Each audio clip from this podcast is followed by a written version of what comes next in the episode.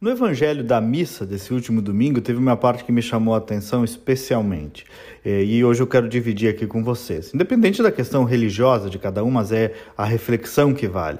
Ali numa passagem do Efésios, numa carta de São Paulo, ele diz assim: Não continueis a viver como vivem os pagãos, cuja inteligência os leva para o nada cuja inteligência os leva para o nada. Vejam que interessante e que assunto tão pouco abordado. Um sentido para a inteligência, um sentido para a intelectualidade, um sentido para a cultura. Porque, senhores, não raras vezes, e em especial nos nossos dias, diversas e diversas pessoas estudadas absolutamente perderam a noção e o sentido do acúmulo do que possuem. Por quê? Porque perderam a simplicidade, porque perderam a humildade, porque perderam o senso de humanidade e porque perderam também o senso de realidade.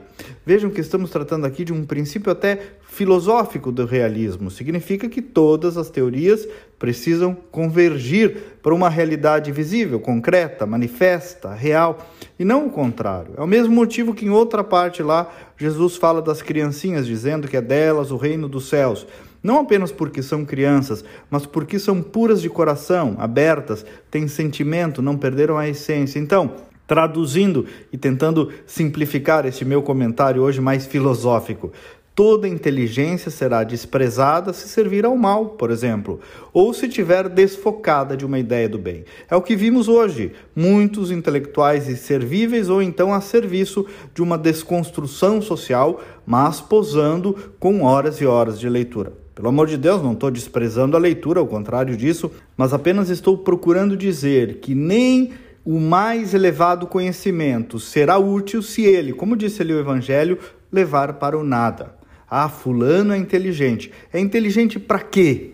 Ah, o Beltrano é coerente. Coerente com o quê? Então, não caia na armadilha de qualquer auto-intitulado especialista que chegar na sua frente. Antes pense, nesse caso concreto, como decidiria minha mãe, meu pai, meu avô, minha avó. Essa nossa essência dos valores, da nossa moral, é que faz o nosso caráter e é a ele que a inteligência tem que servir e não o contrário. Sejamos inteligentes, mas para o bem.